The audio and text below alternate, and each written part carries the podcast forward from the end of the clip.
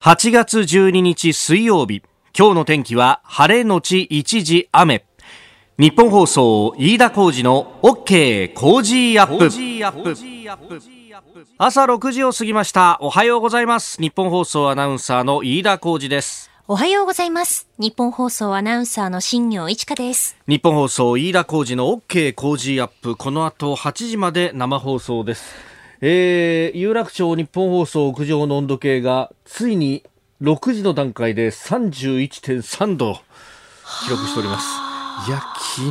日なんか今朝方、マンションの扉開けて、うわっと思ったのは、はい、これ夜の間に30度割ってねえんじゃねえかなっていうぐらい、ね、そんな気がね、しますよね。もうね。えー、ということで、もうね、えー、今起きたぞという方は、まず水を飲むなりと、はい、ね、えー、水分補給をしてから活動した方が良さそうだと。ね、いやー、本当暑い暑いってね、時効の挨拶みたいに言ってますけれども、昨日は実感しましたね。えー、あの、すでにツイッターに写真が上がっているようですけれども、あの、抜けるようなピーカンの中ですね、はい、えー、えー地下鉄有楽町線の新しい車両1万7000系というのの報道公開があるということで、のごのごと言ってきたんですけれども、いや、本当にね、雲一つない素晴らしい天気で、これ多分、あのーテレビとかね、あるいは、あの、新聞の写真部の人たちにとってはもう絶好のこう、天気という感じだったんですけれども、はい、あれね、あの、私もこう写真あげたんですけれども、確かに全編成がこう綺麗に映ると。で、ところが、あの、お昼の1時ぐらいだったんで、え太陽はほぼ、あの、直上にあるわけですよ。そうすると、あの、ほとんど影がないという。そうですよね。外で撮ろうとするとものすごく大変で、で、しかもね、あの、一つのサイドに、こう、カメラマンさんたちが殺到するのね、えー、反対側から撮ると逆光でほとんど影が映って何も見えないというね。なるほど。えー、いや、私もあの、鉄道は大好きでいろんな取材行きましたけれども、なかなかこれは大変だったなと。そうです。写真見たら飯田さん、ヘルメットかぶってね、マスクもされていたからね、よりね、大変でしたよね。それもね、あの、やっぱマスクとヘルメットは必ず着用してくださいね、ということで、えー、外しちゃダメですよっていう感じだったんですけど、いや、あの、それでつくづく実感したのがですね、昨日ほら、あの、夏の甲子園について話したじゃないですか。で、これやっぱいろんな批判が来てですね、それこそ中には、いや、球児たちは自分たちがやりたくてやってるんだからいいじゃないかという意見もあったんですよ。でも私断言できます。好きこそものの上手なれと言いますが、どんなに大好きなもんであっても、あの暑さの中でやるのは答える。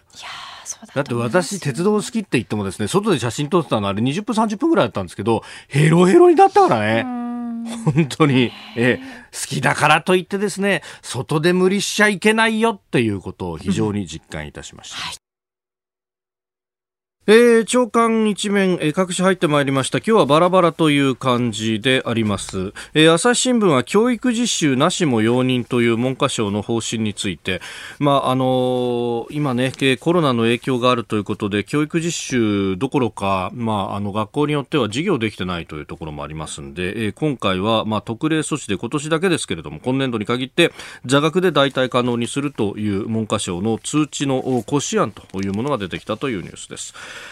えー、それから読売新聞は安全保障関係の技術の特許を非公開にするというふうに法改正をしようという国の方針を報じております。まあ、あの、この技術というものは、まあ、特許を出願して、まあ、特許を取ると一定期間の間というのは、えー、公開されずにですね、あの、その権利の保有者の人が使えるということですけれども、通常の場合は1年6ヶ月後には、まあ、公表されるというものになっています。ただ、国家の安全に関わる技術、まあ、これあの指定の対象としては核開発に転用できるウランの濃縮技術だとか、えー、強力な電気エネルギーを利用して標的を破壊するレールガンというような次世代兵器の技術生物化学兵器関連の技術などに関しては、えーまあ、国家安全保障局とか防衛省などと連携して審査をして、えー、国家の安全に関わる技術に指定されたものは原則非公開とする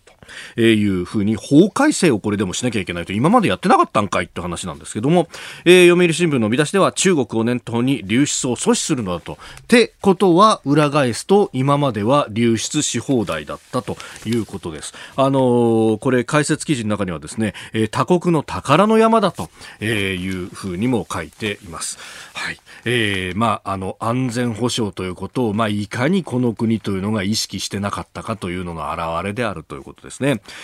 えー、それからあの間もなく今週の土曜日に、えー、8月15日75年の75回目の、えー、終戦の日を迎えるわけですが、まあ、これに対してですねあの特集記事を組んでいるところは、まあ、各地組んでるんですけれども今日も一面から報じているのが毎日と東京であります、えー、毎日新聞は食堂の母慕う350通という、まあ、あの豊橋の海軍航空隊の近くにあった食堂の、まあ、おかみさんに宛てた、えー、この海海軍航空隊というとね、特攻で出ていったあの出撃した、えー、方々というのもたくさん、えー、いらっしゃいました。そういった方々からの手紙というものが今も保存されているというニュース、えー、それから東京新聞は密林で過酷労働とも失うというあのイギリスの元兵士の方レン・ギブソンさんという方のインタビューの記事、まあ、これはあの対面鉄道というね、えー、タイとそれからミャンマーの間を結んだあの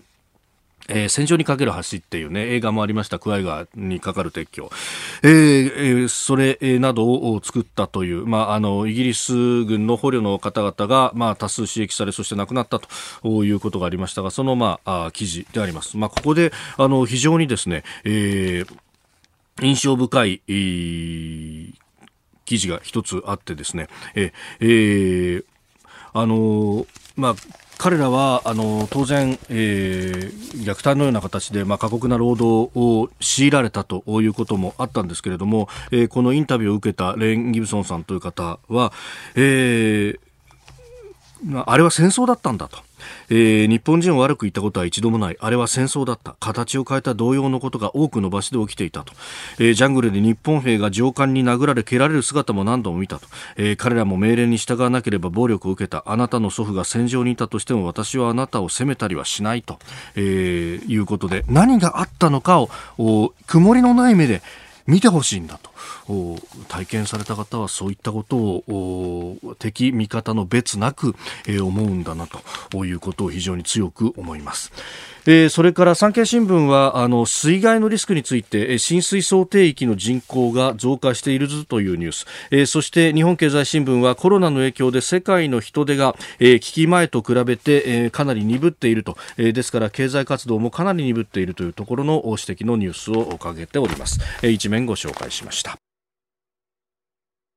あなたの声を届けますリスナーズオピニオンニュースについてのご意見をお待ちしております。今朝のコメンテーターは数量政策学者の高橋洋一さんです。取り上げるニュースですが、香港警察が民主活動家のアグネス・チョウさんらを釈放保釈したというニュース。えー、それから日光ジャンボ機墜落事故から今日で35年、えー、国民民主党と立憲民主党の合流協議について、国民の玉木代表は分党の考えを表明しました。えー、それから昨日発表されたあ国際際収支統計、えー、経常収支について、えー、さらにトランプ大統領 G7 サミットの開催延期の意向を表明というニュースも取り上げます。今週はご意見をいただいた方の中から毎日抽選で3人の方に番組オリジナルのマスキングテープをプレゼントしています。ポッドキャスト YouTube でお聞きのあなたにもプレゼントが当たるチャンスです。番組ホームページにプレゼント応募フォームを作りました。こちらに住所やお名前、電話番号を登録してご応募ください。ここが気になるです。あの、アメリカ大統領選挙についてなんですが、あの、速報が入ってきまして、えー、バイデンえー、前副大統領、まあ、あの民主党の大統領候補に、まあ、あの正式に、えー、この後来週ですね、えー、民主党大会で、えー、選出されるだろうというふうになっておりますが、えー、注目の副大統領に、えー、カマラ・ハリスさんを選ぶということが出てきました。あの、すでにご本人のツイッターでもカマラ・ハリス氏を選んだぞということが出てきております。まあ、もともと民主党の大統領あの指名候補争いで、まあ最後ギリギリのところまで、えー、競っていた人の一人であります。で、すでにバイデンさんは、あの、非白人で、そして女性でと、えー、副大統領を選ぶんだということは明言しています。まあ、あの、バイデンさんご自身がもうすでに77、8だということもあって、これ4年後ということを考えると、もし大統領になったらですけれども、えー4年後の2期目は目指さないんじゃないかみたいなこともあって、2024年のじゃあ民主党大統領候補を事実上選ぶようなことになるという面もあるので、えー、誰を選ぶんだっていうのは非常に注目されておりました。で、えー、ここでまあいろんなね、あの情報飛び交ってましたけれども、なんかあの、奥さんのジルさんという人のかなり発言力、発言権が強いみたいな話もあってですね。で、えー、かつその24年に、えー、まあ取って変わるんだろうなというのは大方薄々そう見てるんですけれども、一方でその野心が丸出しになってると、まあさすがにあのバイデンさんやその周りにいる人たちからしたら、えー、あまり面白くないということもあって、ハリスさんちょっと野心が強すぎるんじゃないの？みたいなことも言われておりましたけれども、で、えー、それだけにあの別の人になるんじゃないか？みたいな話もありました。で、えー、その中で例えばあの、オバマ政権時代の安全保障担当の大統領補佐官やってたスーザン・ライスさんとか、ただライスさんの場合は政治経験がないっていうのと、あとと就任したら、それこそ4年前の、ヒラリー・クリントンさんと同じで、あの、ベンガジのアメリカ総領事館襲撃、え情報があったのに避難させなかったみたいな話で、集中放火で火だるまになるのは目に見えてるからやめた方がいいんじゃないかみたいな話があった中で、まあ、この方、あのオバマ政権時代に司法長官やってたりなんかもして、まあ、答弁も安定してるということもあるので、まあ、選ばれたようだと。まあ、大方の結局予想通りに元さやに収まったような形になりました。まあ、これを受けて、えー、え来週の、えー、党大会という流れになるようであります。えー、まあ、あの、世論調査がね、どこまで信用できるかっていうのがアメリカの世論調査の場合本当にわからないと言われてますんで、まあ勝負は下駄を吐くまでわからないんじゃないかということです。えー、それから、あの、シギアナウンサーもニュースでも読んでくれましたけれども、えー、香港の民主活動家のアグネス・チョウさんがあ保釈されたと。あのー、これ、ちょっと前に裁判やってたんで、なんかそれとごっちゃになったりなんかもして、釈放かみたいなことが言われたんですけど、釈放じゃなくて全くこれは別の保釈であります。あの、先月、裁判が行われて有罪が確定したっていうのは6月の去年6月のあのデモに際しての、まあ、扇動罪というようなものに問われてこれ今回の国家安全維持法での逮捕とは全く別件ということになりますんで、えー、まあそもそも論としてこれがあのどういう罪状なのかというのもまあよくわからないという中でやっております。であの保釈金40万香港ドルというふうに言われましたがこれあの、えー、香港のですねえー、区議会議員の方が日本語でツイートしてます、サムイップさんという方、えー香港ドル18万ドルの人事担保と2万ドルの現金担保。だから多分現金置いてきたのは2万ドルで、で、あの、逃げちゃったりなんかすると追加で18万ドル取るぞ、みたいなことだと思うんですけれども、まあこれ保釈金なんで、とりあえず、あの、身柄を出すために積んでおこうかねと。え、えー、まあ、あの、ということ。ただ、あの、パスポートも差し押さえられたということだそうなんで、えー、海外逃亡などをさせないぞというようなね、えー、ことも出てきております。まあ、そして、してあの同じタイミングちょっと後ですけれどもあのジミー・ライさんというねえ、えー、香港のアップルデイリーという新聞の、まあ、創業者の方も保釈されております。あの、親指をぐっとこう突き出してですね、えー、俺は大丈夫だぞっていうふうな、えー、ポーズも取っていると。まあ、この辺がまた、あの、中国共産党こう、逆でするようなところがあるんですが、まあ、これとってですね、その、あの、国際的な世論でもって、えー、動いたという部分がありますんで、えー、これを緩めてはいけないということ。そして、あの、日本もできることであればですね、あの、制裁にきちんと参加して、で、えーえー暴虐なことをやった代償っていうのはこれだけ大きいんだというところをきちんと見せるときには見せないというときには言わないとだだっこは分かって分からないという、まあ、ところをですね、えー、きちんと理解しなければなんだ日本は金だけかというふうに、えー、世界中から見られてしまわないかということが私は今一番、えー、気になるところであります。さあ、次第はコメンテーターの方々とニュースを掘り下げてまいります。今朝のコメンテーターは、数量政策学者の高橋洋一さんです。おはようございます。おはようございます。よろしくお願いします。よろしくどうぞ。あの有楽町日本総屋上の温度計見てください。すでに33度ですよ。7時前の段階で。暑いね。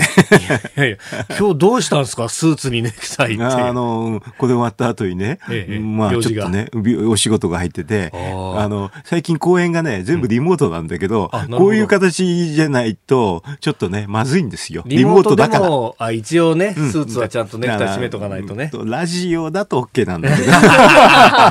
見えない。ない分だけ。えー、でもこの格好外暑いでしょうだからもう全部タクシー移動。そりゃそうですよ、ね、もうね、ほら、コロナもあるでしょだから3密避ける意味でもね、全部タクシー移動。ああ、うん、暑くてたまんないもん。いやー、本当そうですよね。だからタクシーの運転手さんに聞いたら、最近のタクシー、ほら、外の気温とかも映せるじゃないですか。でも直射日光浴びるから、昼間なんか40度超えるんですよ、この表示がってすごいよね。ね。あの、ご自愛くださいね。わかりました。今日もよろしくお願いします。よろしくお願いします。ここで、ポッドキャスト YouTube でお聞きのあなたにお知らせです。ラジオの日本放送飯田浩司の OK 工事アップではお聞きのあなたからのニュースや番組についてのご意見そして新型コロナウイルスについてお仕事への影響生活の変化政府の対応へのご意見などぜひメールツイッターでお寄せください。番組で紹介いたします。海外でお聞きのあなたそして関東以外の地域でお聞きのあなたメッセージ情報もお寄せください。よろしくお願いします。7時台はコメンテーターの方々とニュースを掘り下げます。では最初のニュース、こちらです。香港警察が民主活動家、周庭さんを保釈。香港警察は昨日深夜、香港国家安全維持法違反の容疑で逮捕していた民主活動家の周庭さん、アグネス・チョウさんを保釈しました。また同じく10日に逮捕された香港市アップルデイリーの創業者、えー、レイ・チエイ氏、ジミー・ライ氏も保釈されております。えー、昨日深夜にニュースが入ってきまして、まあ、あ産経は一面と一面の肩のところでも報じてましたけれども、まあ、各地中の方でね、えー、報じているところもありました、ギリギリ間に合ったというところだそうです。いや、まあ、でも、そもそも、うん、逮捕っていうのも衝撃的ですよね。はい、あの、画像が出て、見たんですけど、ね、後ろ手にされてたでしょ、えー、ああ、うん。だからすごいなと思ってね。あの、まあ、このね、あの、彼女は非常に日本語もできるし、はい、日本のメディアでもね、あの、取り上げる人多かったわけだからよ。そうですね。まあ、まだ若い、こうなのにね、つっちゃい失礼かもしれないけど、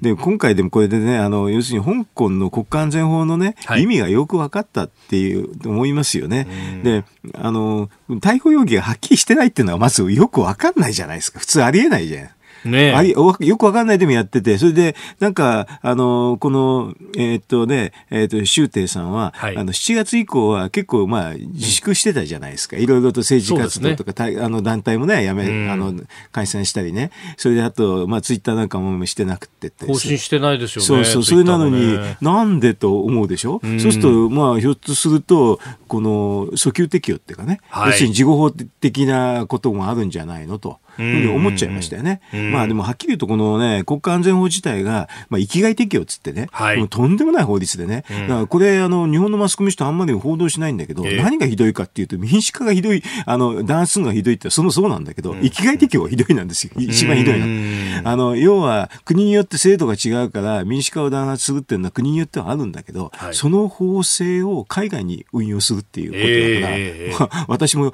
あの確実に国家安全法の違反なんですよ。日本にいてもね。きがい適用ってそういうもんなんです。はい、それそれで、あの、これについてなんか、あの、菅官房長官がね、言うとね、はい、あの、中国の方で内政干渉だって言うでしょ？でも内政干渉ってお宅の国生きがい適用だから、日本の主権を無視してるじゃないですかっていうのがあるんですよ。干渉してるのどっちだって話ですよね？どっちが、どっちがしてんですかと。要するに内政干渉しちゃいけないから、生きがい適用は実は世界ではないんですよ。内政干渉しちゃいけないってことだから、各国の主権は認めると。ということになると、生きがい適用ってないんですよ。そうすると、属地主義って言って、その香港であれば、外国人であってもそこで法律を違反したらダメと、うん、これはだから当たり前で、その相互主義というか、うん、あの内政干渉を防止するっていうのから論理的に出てくる話なんですよね。はい、でそれなのにでも国家安全法は生きがい適用してるから、えー、内政干渉どころか日本の主権を全部無視してるっていうレベルです。でそれにね、まあ、生きがい適用をしてるような法律ですとね、はい、訴求適用があったって全然不思議じゃないです。はっきりと。うん、あの法理理論から言うと、はい、要するに属死主義で訴求適用っていうのもありますよ。要するに、それだから、意外適用したらね、もっとひどいから、えー、そんなの意外適用してる法律なんかだから、訴求適用がの当たり前ってレベルです。たががすでに外れてるんだから、どこまでも外れていく。でも、域外適用と訴求適用を認めるってことはね、うん、どういうことかっていうとね、日本の主権はない。それ過去からもなかったっていう意味です。はい、ああ、なるほど。日本の国は昔からなかった。というのが論理的に出てくる話なんですよ。すごいでしょ？いや、本当ですよね、うん、そんなむちゃくちゃが許されるのかって話ですよね。むちゃくちゃ許許されるはずがないから、んなんか、官房長官もね、はい、あの内政監修って言われたらね、お宅の国一回適用で日本国の主権無視してんじゃないですかって言った方がいいですよ。うんうんうん、確かに。他にもいろいろ尖閣だとか沖ノ鳥島だとかもありますけど、その、うん、あの法律一個取ってもそういうことと。うん、仮にあの域外適用と訴求適用、ねはい、っていう認めたらね、うん、尖閣も沖ノ鳥島も昔から中国のものっていうロジックです。ああそうかそうかそうか。で まああのそれを日本のものだというとそれは国家分裂に当たるということになる。すごいでしょ。う ちょっと、うん、なんか言葉を失いますよね。失うと日本国の存在自体が、はい、もうなかったものにするっていうレベルになっちゃうわけ、まあ、しかもそれも日本のみならず世界。ええ、そうあと宇宙も。宇宙も。宇宙もすべてそう。元来中国のものであったと言っても、うん、ロジック言うとそういうことになってね、違憲適用しただけで現時、現時点でもそういうふうに言ってるんだけど、これ、訴求適用すると過去からことになって、ちょっと恐ろしいでしょ。うちょっと考えただけでも恐ろしいレベルなんですよね。えー、えー、だから香港のいる日本人の人はね、はい、早く帰ってきた方がいいですよ。うん、おはようニュースネットワーク。この時間取り上げるニュースはこちらです。今日日航ジャンボ機墜落事故から35年。1985年8月12日。520人が犠牲となった日航ジャンボ機墜落事故から今日で35年を迎えます。墜落現場である御巣鷹の尾根のふもと慰霊の園で行われる追悼慰霊式は新型コロナの影響で規模を縮小して行われます。えー、35年前というと私自身は3歳でありました。1985年、うん、えー、当時の記憶ある方いらっしゃると思いますが、まあ、生まれていなかった方もいらっしゃると思いますのでざっと概要をご紹介しますと、えー、85年8月12日午後6時56分、えー、群馬県上野村の御巣鷹の尾根に、えー、羽田発大阪行き日航123便ジャンボ機が墜落しました、えー、乗乗客乗員524人のうち、えー、520人が犠牲となる、えー4人が生存重傷であったということで単独機の航空事故としては史上最悪の惨事でありました。えー、あのボーイング社の作業員が機体後部の圧力隔壁の修理をミスして、うん、そして日光や運輸省の担当者が見逃していたと、うん、で、えー、亀裂がだんだんと運行するに従って広がっていったのが原因というふうに、えー、当時の運輸省航空事故調査委員会は、あ結論付けております。35年ですか。あの、飯田さん3歳。3歳。そう。新業さんって生まれてないんでしょ？ああ、そうですね。日本層でね、一緒に番組やってる新業アナウンサー生まれてない。まあ、出てないし、知るわけはないですね。知るはずもない。うん、そう、私、この時に、あの、たまたま地方で税務署長をしてたんで。おそうでしたか。まだ若い、20歳、20代の頃ね。これで行った、行ってすぐ後だったから、はい、ええー、すげえことがあったと。あの、赴任して挨拶回りしてる時でして、ちょうど。そうなんね。1ヶ月間ぐらいは挨拶回りしてるんでね。うん。その間に聞いて、ええー、と言って。なるほど。うん、ものすごいびっくりしたのは覚えてますけどね。大倉官僚になって、2年目、3年目とかそですか？もうちょっとだったから。えっ、ー、と、えっ、ー、と、6年目かな、5年目、6年目。えー、それで、うん、それで、あのね、地方の税務署長って一回行くんで、あ今行ってないですけどね、あのその当時行ってて、それで私、四国の香川県の、観音寺ってとこに行ってて、ほいで、あの、出張宿舎で、あの、まだ家族も来てなんか一人でいた時だったんでね、ほいで、テレビ見たら、ええー、っていう感じでね、うん。でもそれが35年経つんですね。もうあたくもうなんかこの季節になるとやっぱり思い出されますねそういうのね。うん、まああのねこれ日本航空も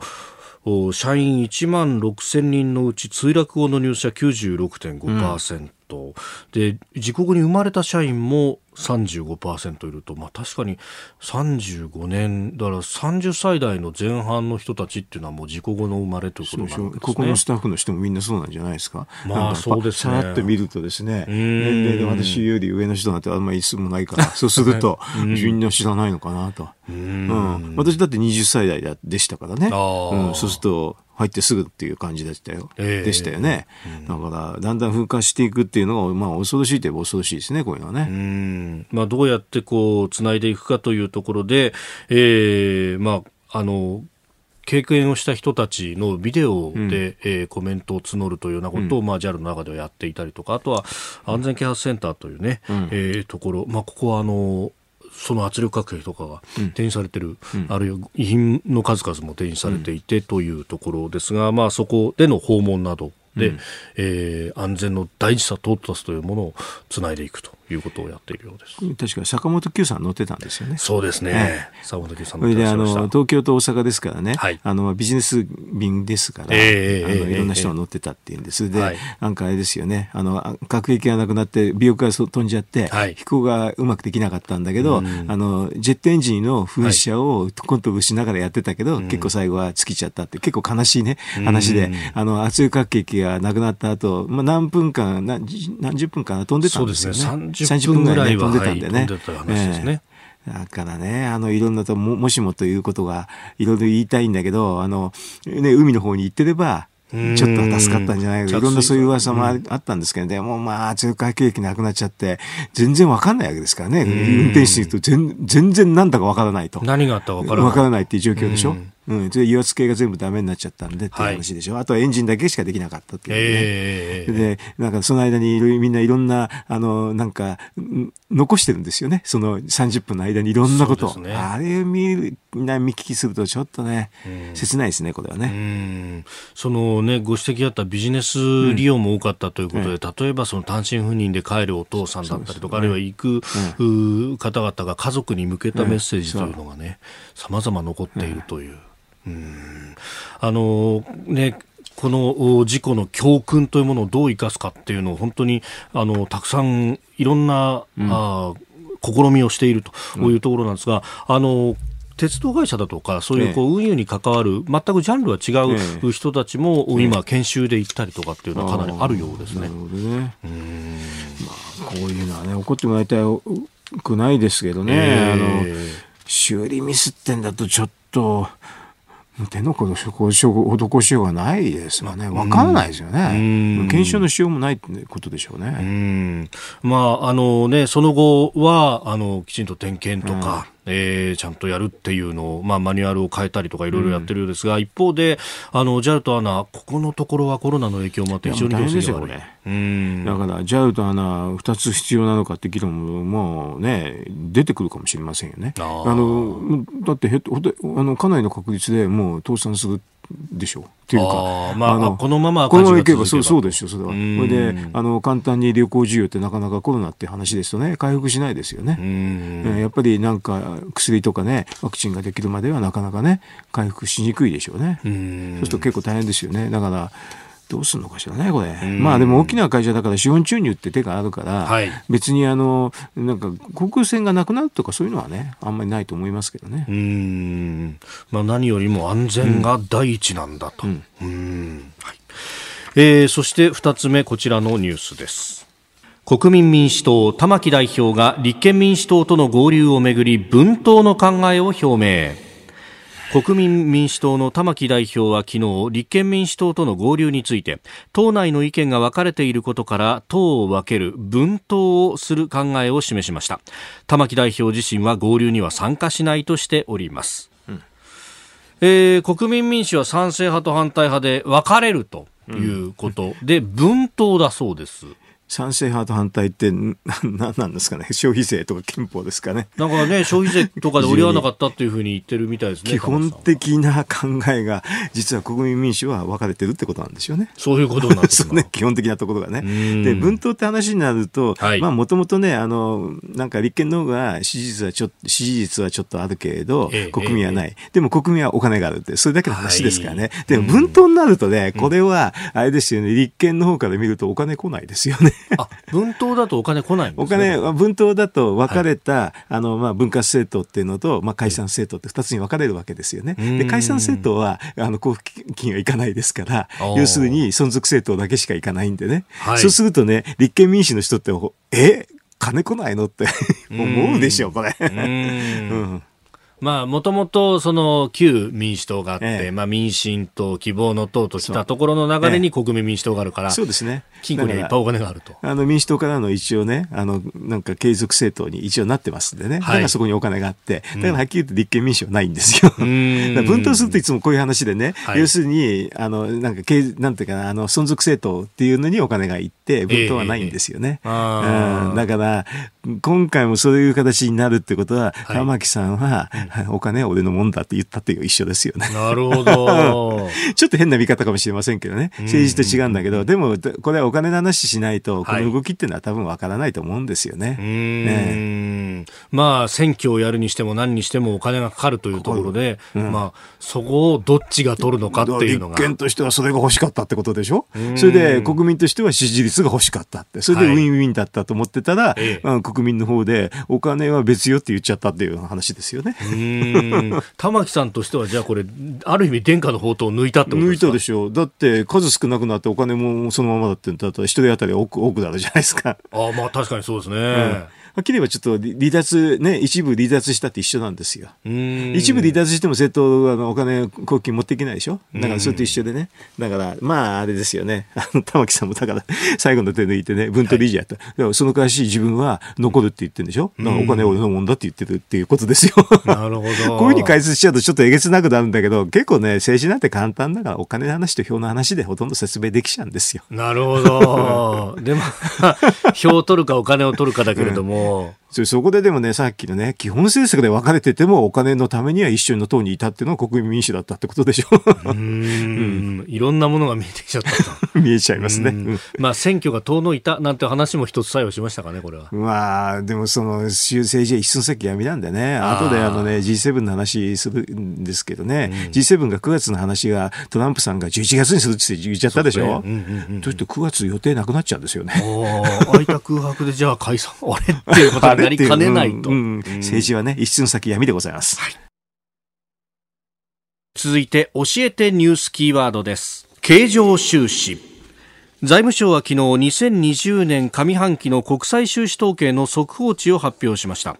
日本と海外とのものやサービスの取引や投資収益の状況を示す経常収支の黒字は前の年の同じ時期と比べ31.4%減少。7兆3000飛び69億円となりました。新型コロナの影響というような解説記事もありますけれども、お 黒字が減ったぞというようなところの報道が目立ちます。ね、まあ、あの、こういう話になったらちょっとね、経済学の講義みたくなっちゃうんですけどね。ええ、まあ、はっきり言って経常収支が黒字赤字だから、はい、だからどうなのって話が、まずしなきゃいけないんですよね。そういう、そういう話をすると、だから黒字より赤字っていうか悪いんじゃないのってすぐ言うんですけど、はっきり言えば関係ありません。関係ない。要するに、あの、経常収支っていうのは、まあ、輸出入の差額なんですよね、基本はね。はい。それで、そうするとね、世界中見たらどうなるかっていうと、半分は黒字、半分は赤字ってレベルですからね。要するに、そんなもんなんでしょうと。うん、だから赤字だったら、だから何が悪いの？黒字だったらいいの？っていうふうなことになると、はい、実は赤字と黒字で経済成長率かなんかを調べてみると、全然関係ないです。あ、関係ない、ね、関係ない、うん。だから別に、だからどうなのってレベルなんだけど、せっかく出てきた数字だから解説しますとね。お願いします。まあ、あの、輸出が減って、ええ、あの輸入がそこそこだとこういう形になりますよね。でも輸出が減ってるってどういうことかっていうと世界経済がすごく減った。落ち込んだっていうのの反映ですね。はい、それであと輸入がそこそこってあんまり減ってないってことは、はい、実は国内輸入っていうのは国内製品を買うと消費になるんだけど、はい、海外製品を買うと輸入になるんですよ。そういう意味では輸入の動向っていうのはある程度国内の経済を反映してるんです。でそうするとそこそこってことは、まあ日本経済も起こってるんですけどね、世界ほど起こってないってそういう解釈になるだけなんですよ。あ、なるほど。うん、だから落っこってますよ、日本経済。落っこってるんだけど、世界ほど落っこってないと。世界は輸出の状況でボロ出ちゃったんだけど、はい、輸入っていうのは国内経済のやつを反映する指標なんで、それを考えると輸入のうちの方が少ないってことは、あの世界経済に比べた日本経済はそこそこまだ良かったっていうふうに思うだけなんです。おうん、だからこういう意味で黒字が減少したから大変だじゃなくて、はい、減少したから結構日本経済は世界と比べてちょっと頑張ってるなというふうに見るだけなんですよ。そうすると印象が全く逆になりますね。逆でしょ？だから、うん、あの、えー、っとね、これをね、黒字と赤字だって普通は説明しないんです。ああの、けあはい。あの経済学のあの授業ではね、うんうん、差額っていうだけなの。ああ、そっかそっか。単なる差額。うん。で、輸出超過か輸入超過か。そう、だから別にだからどうなのってレベルだ。うんうん確かに話を聞くと、なんか黒字赤字っていう文字だけを見るとね。反応しちゃうでしょ？そう、損した得したいいとかね。うん、損とか得と関係ないですよ、これ、この、この、あの、要するに、経常収支の概念は。利益じゃないから、これって。いや、だってそれで思い出すと、確かに不景気どん底であえいでた、それこそ2000年代の、まあ、2009年とか10年とか、うん、あのぐらいの時期って、うん形状というか、すごいでしょ、ね、あと貿易も黒字でしたよね。それはだから単純でね、はい、国内が悪いから輸入がすごく減っちゃうと。えー、これで海外は景気はそこそこだから輸出が結構伸びてるそれだけのことなんですよ。今と逆の状態だ。そうそううん、だから、あの、これはね、黒字赤字にね、反応するんじゃなくて、うん、実はその内側の数字をきちんと読めっていうのの、あの、経済学のね、一あのね、まあ、教材になるんです、これ。なるほど。だから内訳見てみると、確かに自動車とか部品とかの輸出は振るわなかったと。あとサービス収支も、サービス収支ってこれ、あこれね、旅行客。旅行客、ね、旅行客が減ってるとサービス収支悪くなるからって、それだけなんですよ。だからそういう裏側の現象をちゃんと取って、取ってみると、旅行は大変で、国際経済大変で、日本もちょっと大変だけど、はい、でもまあ、あの、いろんなね、財政出動したから、そこそこでですね、と。だから例えば GDP を見ると、四、七区の、じゃあ、四読の GDP ってアメリカが32%。はいえー、3割減でしょ、それでユーロが確か4割減でしょ？で日本は多分ね予想すると25%ぐらいなんですよ。あなるほど。そうそう。欧米よりは良いと。よりはいいと。あまあねこれは目くそ鼻くそみたいだからすごく悪いのは悪いんだけど、えー、でもねそれぐらいちょっといいからそういうのがちょっと数字で反映すると輸入の伸び落ち込みは大したことなくて輸出の落ち込みが広くなるからこういうふうに、うん、あの経常収支黒値が減るように見えるんです。これでも裏返して考えると、うん、日本は結局内需で回す国っていうこと。うん、それでうまくそこそこ回してると。要するに財政出動もしてるからね。だからそうそう財政出動してるっていうとね、また財政があの大変でって言って、政府税調税調がなんかがこれから将来世代のどうのこうのって言ってるけど、はっきり言ってあれ間違いですかで増税しないとダメだ。消費税上げるんだ。え、上げんの今みたいな。の、あのね、国債出したら日本銀行買うんで、はい、日本銀行買うってことは利払い費も償還費も発生しないんで、うん、この税税制調査会のこの前提、間違ってます、はっきり前提が間違ってる。うん、ももし文句あるんだったら私に財務省から文句言ってこいって、まあ、ちゃんと議論に応じるから、間違ってますからって言っときます、はっきり。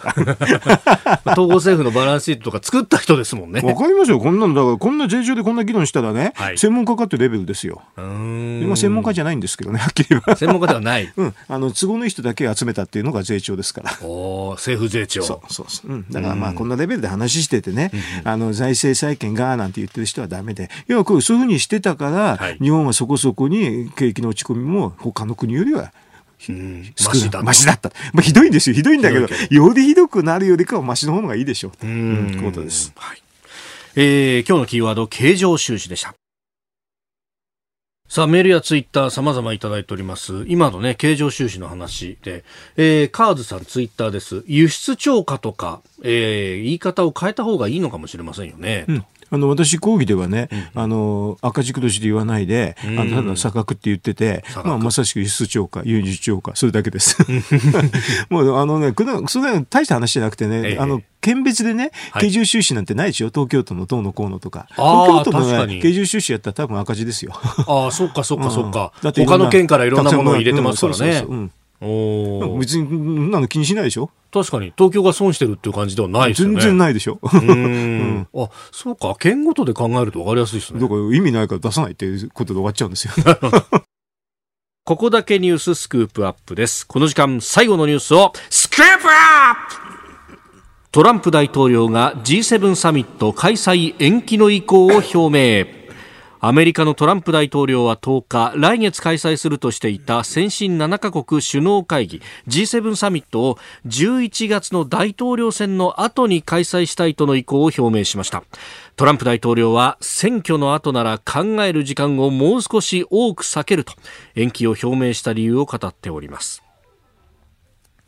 今月末から来月頭にやるんじゃないかと言われていたものが、11月の大統領選後に、えー、伸ばすと。いうことになりました。これいろんな日程がかかってきますね。そうですね。あの、まあ、これはアメリカの事情なんでね。ええ、あの、ええ、アメリカがまあ指導するんで、日本は、はい、まあ、それ に従うとしか言いようがないんですけどね。でも、9月はあれですよね、一応ね、政治日程で国際会議が多いっていうので、はい、だから解散できないんだって言ってた人いたんだけど、そうですね。あれまあ、あれまあ、前提条件が違っちゃいましたねっていうことになっちゃいますよね。そうですよね。うん、ねこれ言われたのが、そのやっぱサミット行って、帰ってくると、うん、やっぱ普通のビジネスマンの人たちも2週間は隔離しなきゃなんないと、うん、だから総理もそれをやってその後に